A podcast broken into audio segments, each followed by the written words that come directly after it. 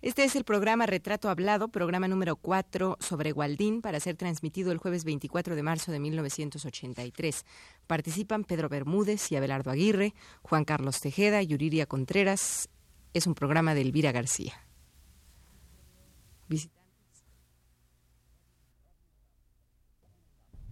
Radio UNAM presenta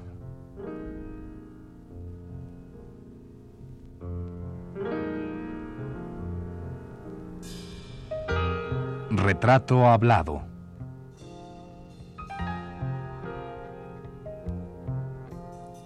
Waldín.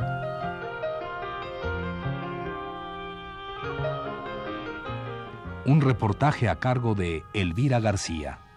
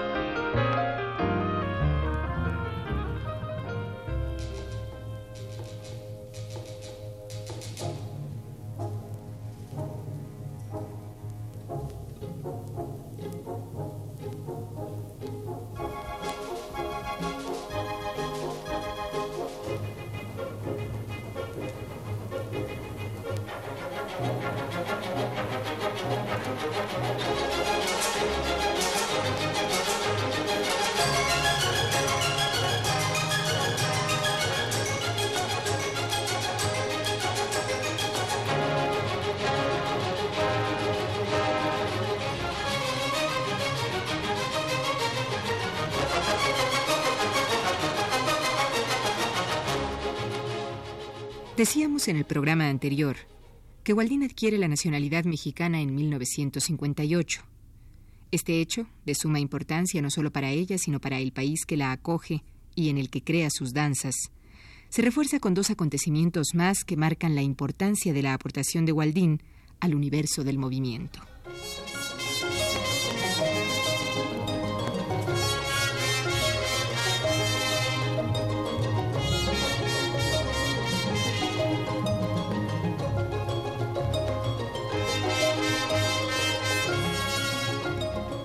Estos dos hechos son, por un lado, la formación a través de su ballet Waldín de dos grandes coreógrafas mexicanas, Ana Mérida y Guillermina Bravo, quienes han cosechado galardones y aplausos para la danza nacional.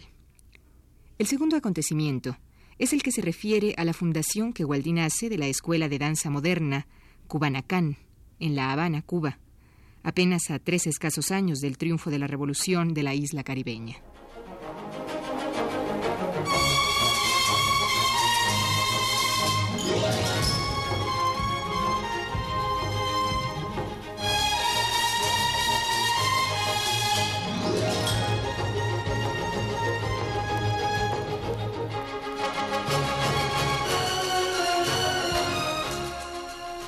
Ahí mismo, en Cuba, fue maestra de instructores de arte y además creó varios ballets masivos en los que bailaban de 500 a 3.000 personas.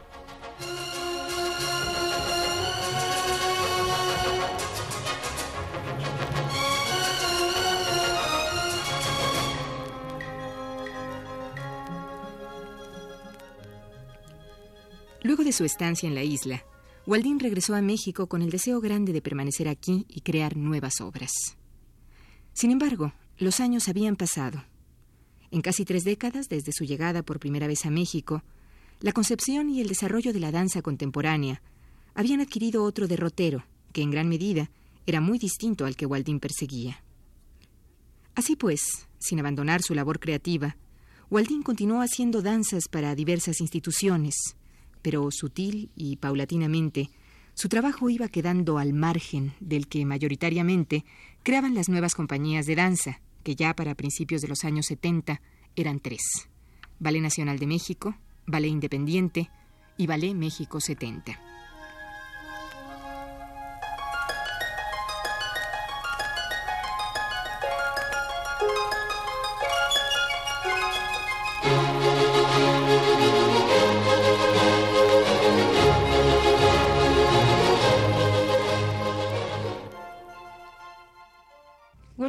Nos ha hecho rápidamente una revisión de una serie de actividades dancísticas que usted realizó de 40 para de 40 a 60 y nos eh, remarcaba que fueron hechas al margen de, digamos, del Estado, pues al margen de las instituciones culturales estatales. ¿Y usted cree que por eso se, se, se han olvidado o se han querido olvidar? No sé decirle.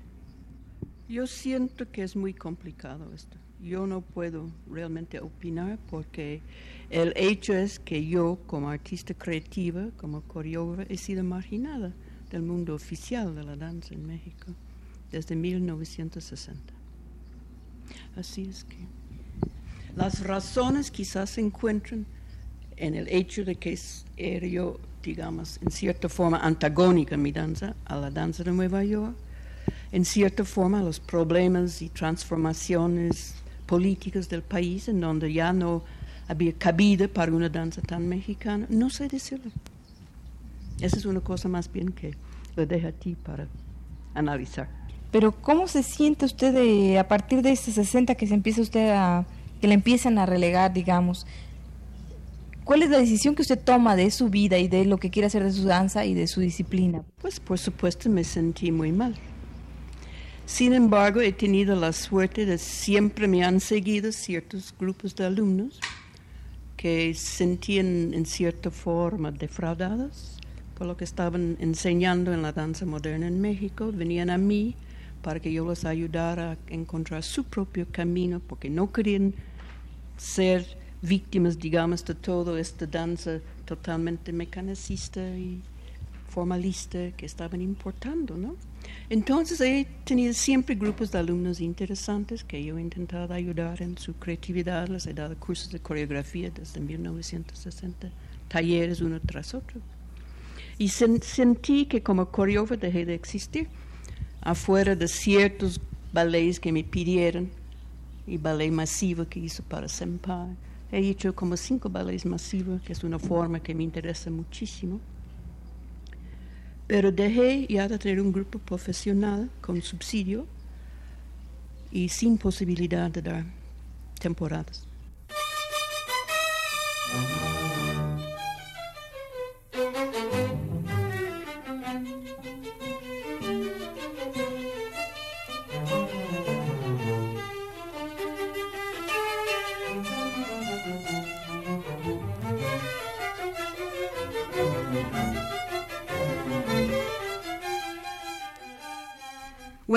Recibió en 1970 el premio a la mejor coreógrafa, como reconocimiento a sus, en ese entonces, 30 años de labor ininterrumpida en pro de la danza.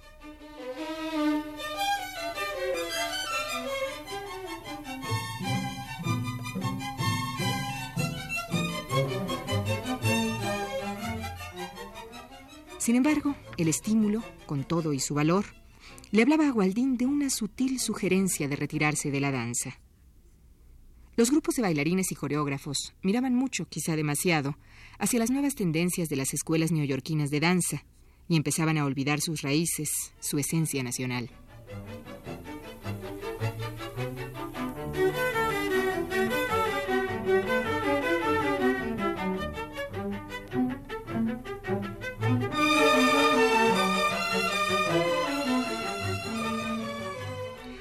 Este giro, en materia dancística, rompía con la ideología de Waldín, quien por mucho tiempo trató de instituir una danza humanista, en donde, según escribió alguna vez la también bailarina Patricia Ulestia, el ser humano sea el héroe de una sociedad altamente desarrollada, aunque estemos en la era tecnológica.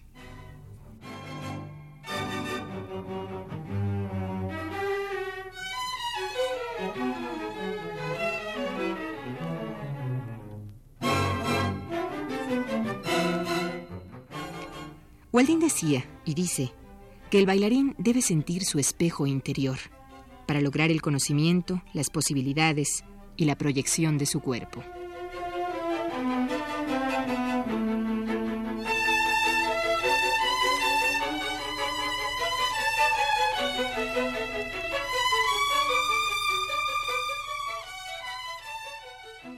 Tiene una, una discípula que, que es una de las bailarinas que más eh, trabajo tienen cerca de ustedes, que es Atenea Baker, ¿no? Eh, supongo que como ella debe haber muchísimos alumnos, esto debe ser una satisfacción para usted, formar alumnos al margen de todas estas corrientes que, que son muy apantallantes. ¿no? Sí, precisamente tú lo has dicho. Yo siento que como maestro y coreógrafo estoy al servicio de los nuevos jóvenes talentos que no quieren alejarse de México y no solo el problemática de creación mexicana en la danza, pero también son gente dispuesta a viajar por toda la República, a dar talleres, a trabajar con la gente en toda la República en una forma como hace Atenea, que es bellísima, da talleres de danza de técnica, de sensibilización y de coreografía colectiva que aprendió de mí. Y además ella presenta funciones con sus propias coreografías y ha hecho cosas muy bellas por toda la República. Entonces siento que todavía tengo cierta utilidad en el mundo de la danza mexicana.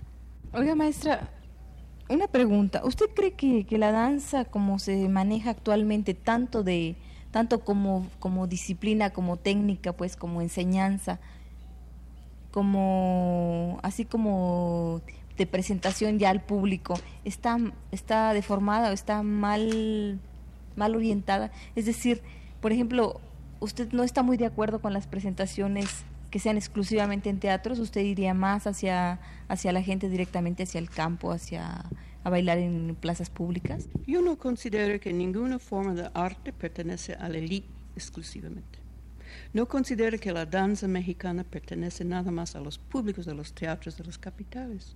Siento que derive o debe derivar y pertenece al pueblo mexicano. Y esto no lo encuentras simplemente en grandes teatros donde es muy cómodo presentarse sus espectáculos. Sí tienes que ir a la búsqueda de este público.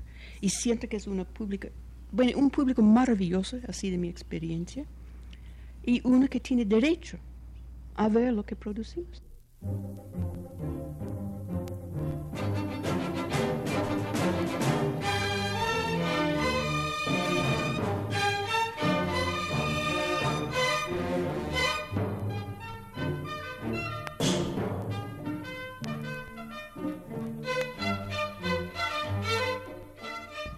Yo quiero regresar un poquito a la época en que, en que usted va sintiendo paulatinamente cómo la esencia de la danza nacionalista se va perdiendo. ¿Cómo lo percibe usted en esa época? ¿Cómo lo iba percibiendo? ¿Cómo iba usted sintiendo este, este decaimiento? Bueno, después de lo que llaman la época de oro, que la época de oro, como dicen, la época en donde Miguel Covarrubias dirigió el Ballet de Bellas Artes, empezó a decaer porque obviamente las influencias de Nueva York fueron más fuertes, ¿no? Por ejemplo, hay escuelas en donde exclusivamente se enseñaba la técnica de Martha Graham.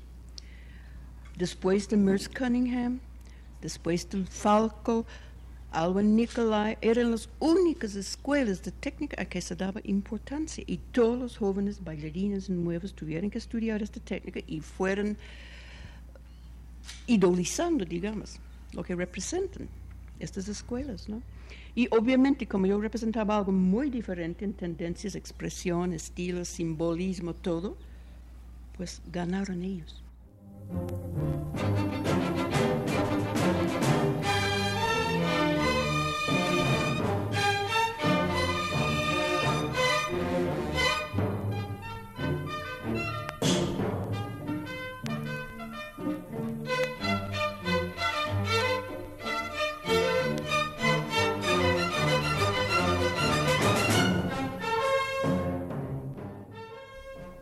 Pero Waldín ha seguido trabajando durante estas dos últimas décadas.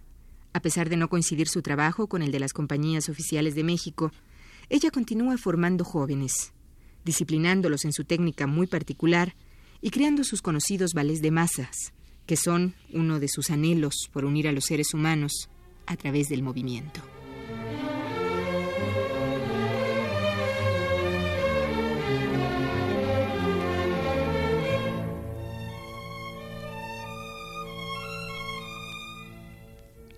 No queremos concluir este programa sin antes transmitirle a usted una opinión del bailarín y coreógrafo mexicano José Limón. Esta opinión aparece consignada en el multicitado libro escrito por Waldín. Limón, quien fuera uno de los artistas que más trabajara en favor de la danza contemporánea mexicana, expresó siempre su preocupación por hacer de la nuestra una danza auténtica, fuerte y transformadora. Escuchemos pues las ideas de José Limón, que en cierta medida tienen una coincidencia con las de Waldín.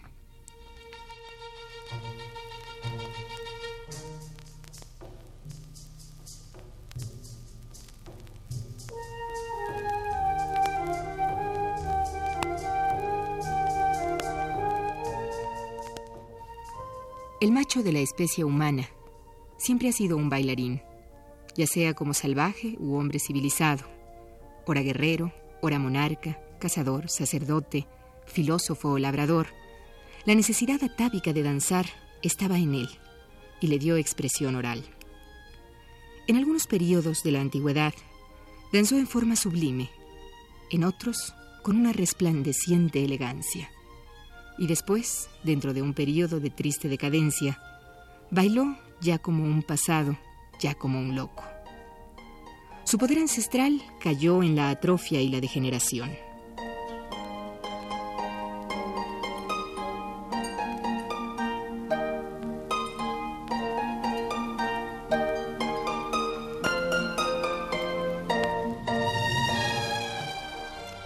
José Limón sigue diciendo, el hombre moderno en general ha olvidado la majestuosa y solemne danza del rey David y los ritos trágicos de los griegos. Hay muy pocos hombres dispuestos a dedicar su tiempo a la danza formal y a hacer de su contribución a la regeneración de ésta una preocupación viril.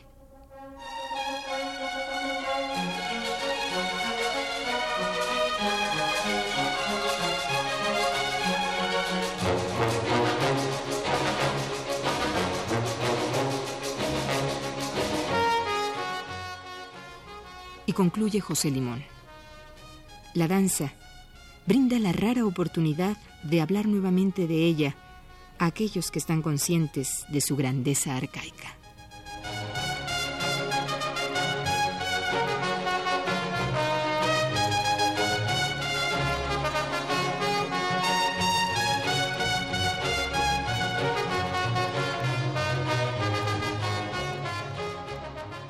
¿Usted siente que su vida, en fin, dedicada a la danza desde niña ha sido satisfactoria? Siento que mi obra creativa como coreógrafa fue cortada, matado, hace 23 años.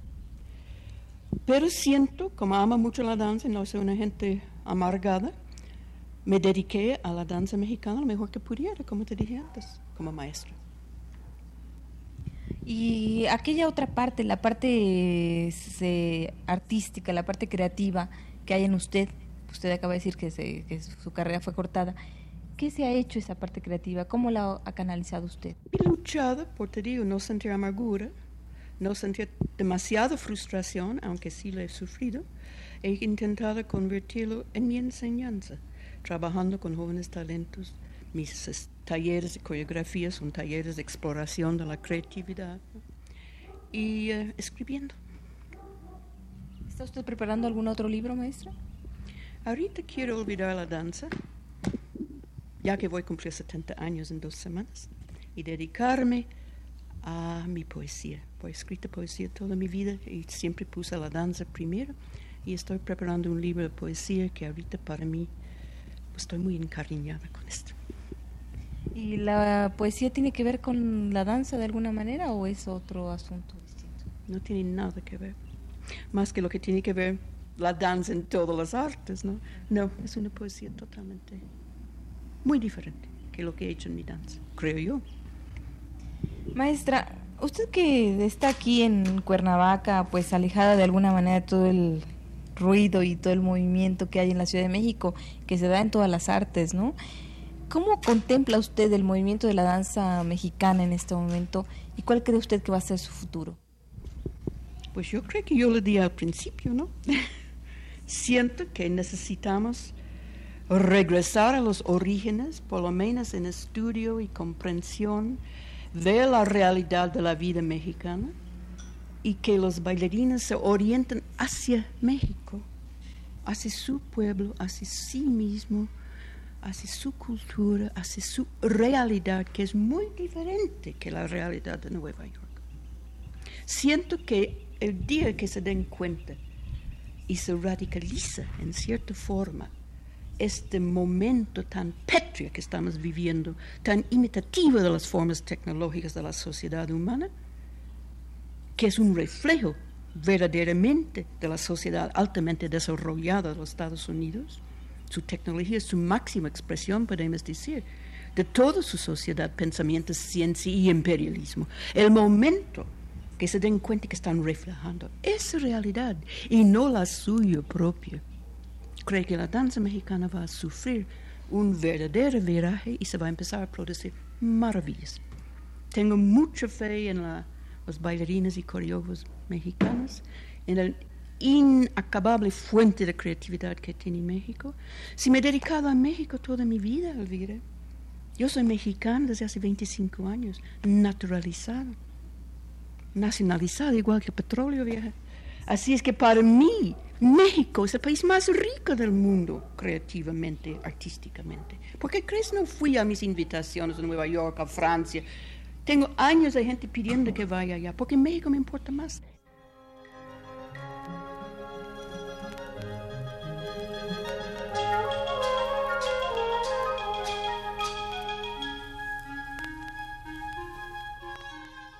Esta fue la cuarta parte de la serie dedicada a Waldín.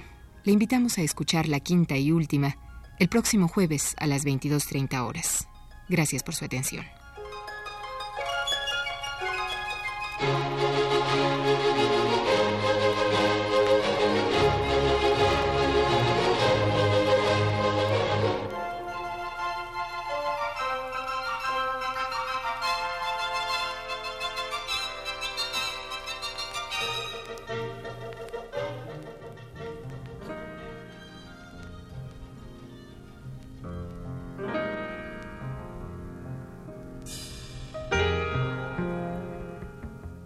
Radio UNAM presentó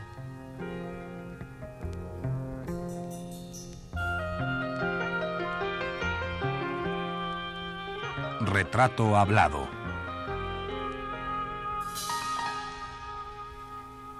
Waldín.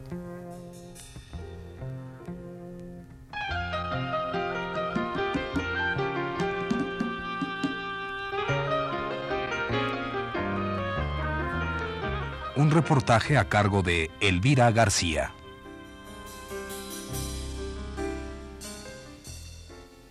Controles técnicos, Abelardo Aguirre y Pedro Bermúdez. Voz de Yuriria Contreras. Fue una producción de Radio Universidad Nacional Autónoma de México, realizada por Juan Carlos Tejeda.